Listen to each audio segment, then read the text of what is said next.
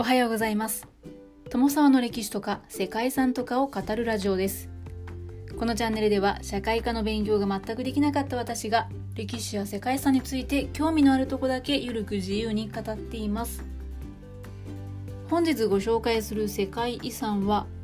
メ渓谷自然保護区です。アフリカ大陸から東へ 1600km ほどのインド洋に浮かぶ大小115の島々からなるセーシェルのプララン島にある自然保護区が登録されています。メ渓谷という少し変わった名前なんですけれども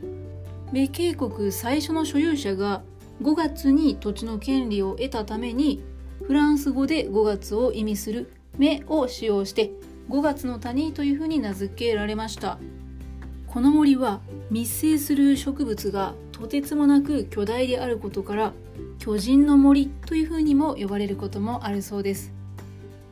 メ渓谷の森には世界でここでしか取れないという大宮ヤシというヤシの一種があります。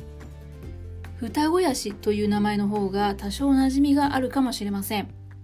双子ヤシの特徴といえるのが最大で直径55センチ。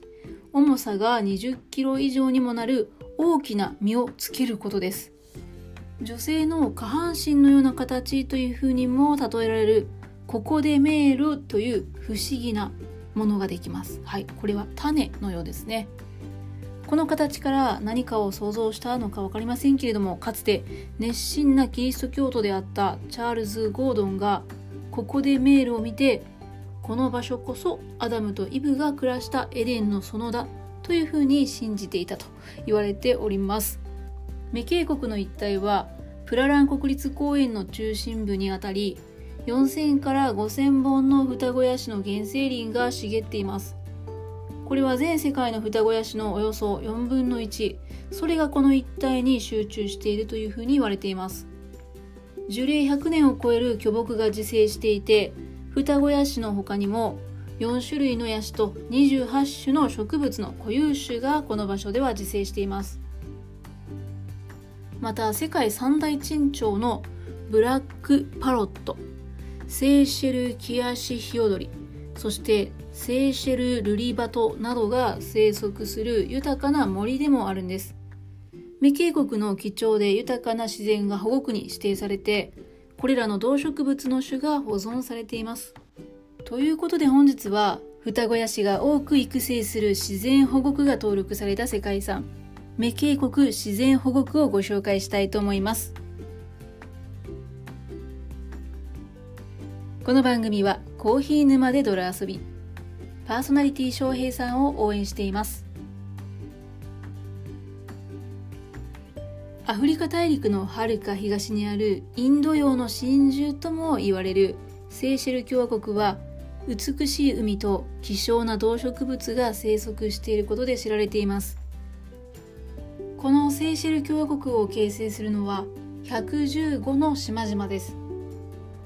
その中で首都ビクトリアがある前島に次いで2番目の大きさを誇るプララン島の原生林の中にバレドメ自然保護区があります。バレドメ自然保護区というのがメ渓谷自然保護区のことなんです。この自然保護区はプララン島の中央にあって世界最大の双子ヤシここでメールの原生林が保護されています。ここでメールの高さは最大30メートルほどになって木の実は20キロから30キログラムほどにもなります。ここでメールの実が女性の下腹部のような形状をしていることからこの場所がアダムとイブが住んでいたエデンの園ではないかと言われるようになりました。島に残る固有種としては4種類のヤシそして28種の植物。動物では鳥類や爬虫類両生類が確認されていて孤立した立地の中で独自の生態系が守られています。バレドメ自然保護区は東京ドーム4個分ほどの小さな原生林で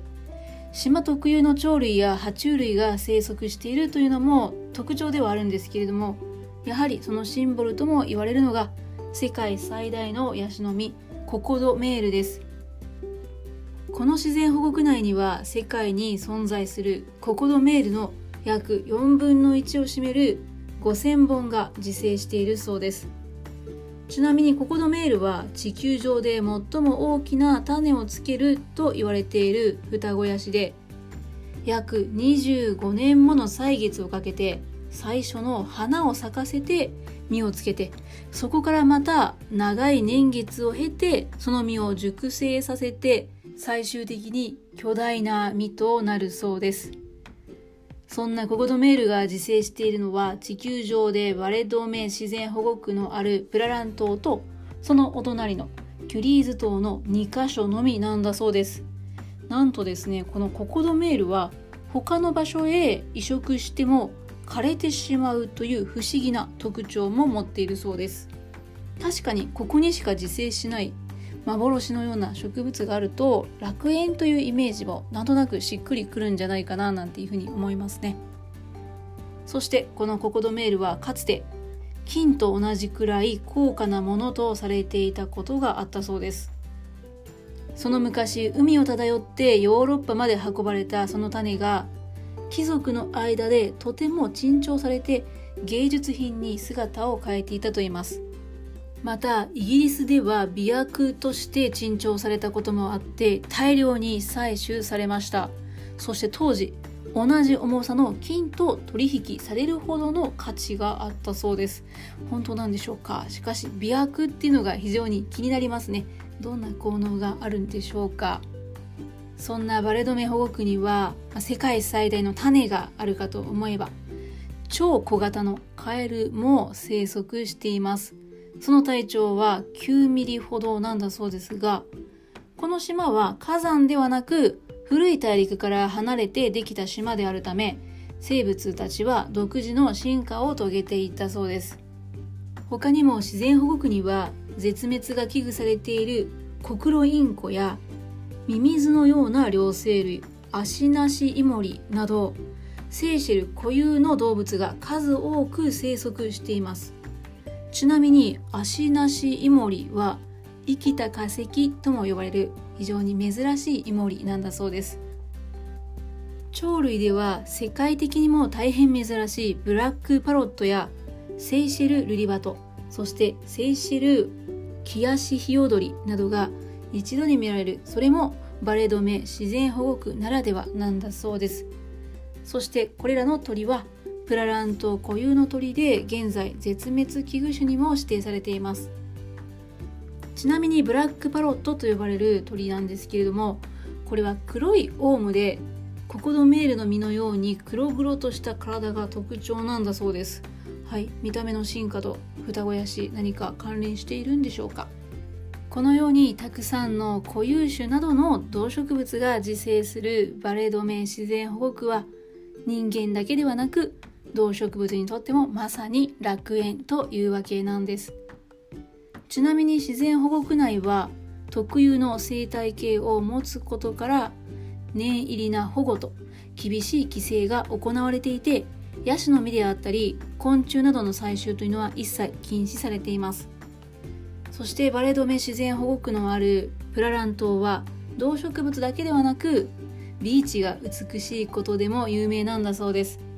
中でも島の北西に位置しているアンスラジオと呼ばれる場所は世界で最も美しいビーチとしても知られているそうですね。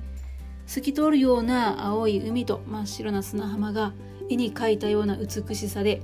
やはり楽園と言いたくなるのもわかる気がします。ということで本日はここまで簡単ではありますがセイシェル共和国にある楽園と呼ばれる島。そんな世界遺産目渓谷自然保護区をご紹介してきました。最後までご清聴いただきましてありがとうございます。では皆様本日も素敵な一日をお過ごしくださいね。友沢でした。